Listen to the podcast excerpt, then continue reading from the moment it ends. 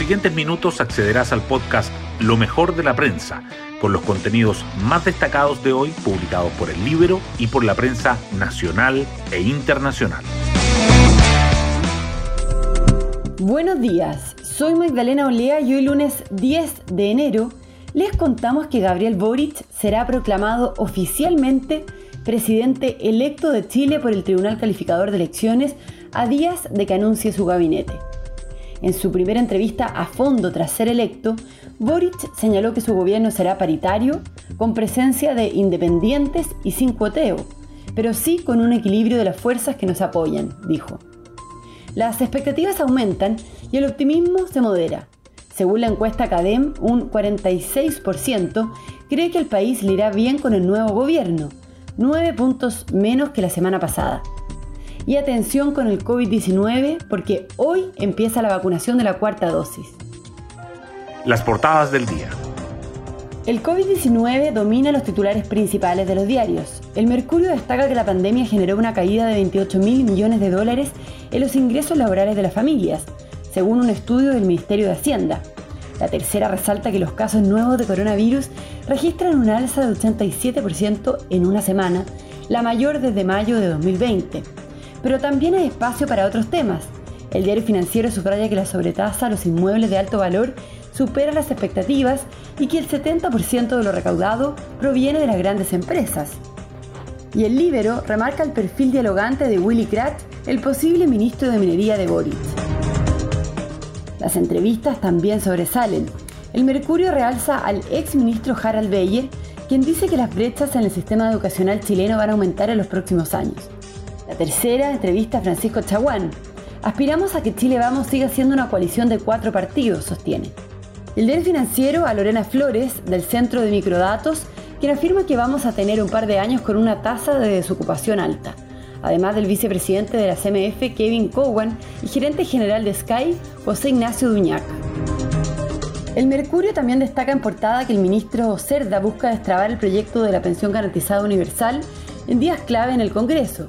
Los incendios forestales cuadriplican el número de hectáreas arrasadas por el fuego en esta temporada y que 7 de 868 iniciativas populares ingresadas a la convención han logrado las firmas.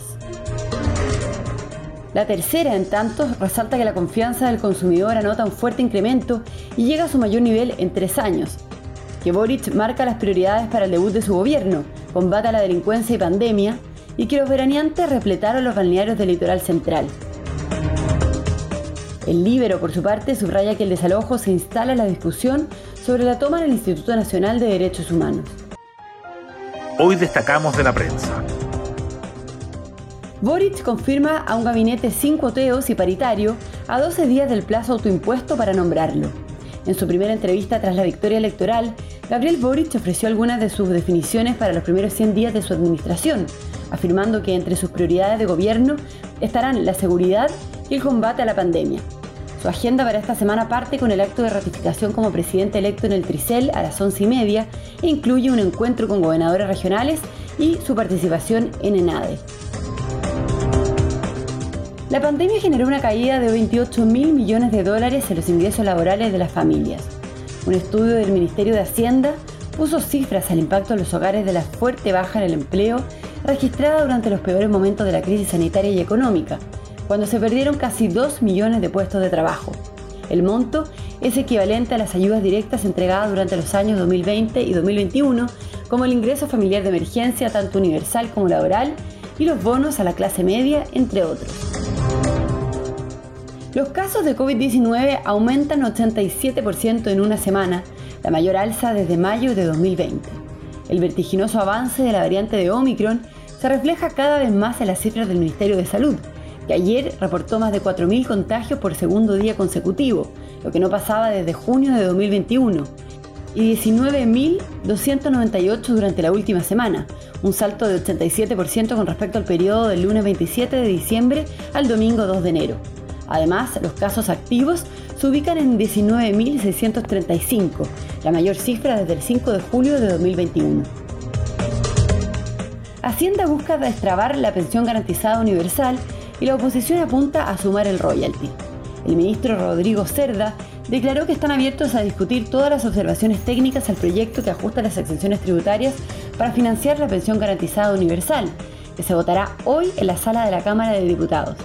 Por otra parte, la mayoría de los expertos del panel de la UC rechaza que el proyecto avance en el Congreso si no está claro su financiamiento.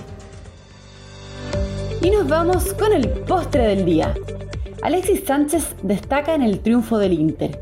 El delantero chileno fue titular y su equipo, líder de la liga italiana, superó 2-1 al Alacio.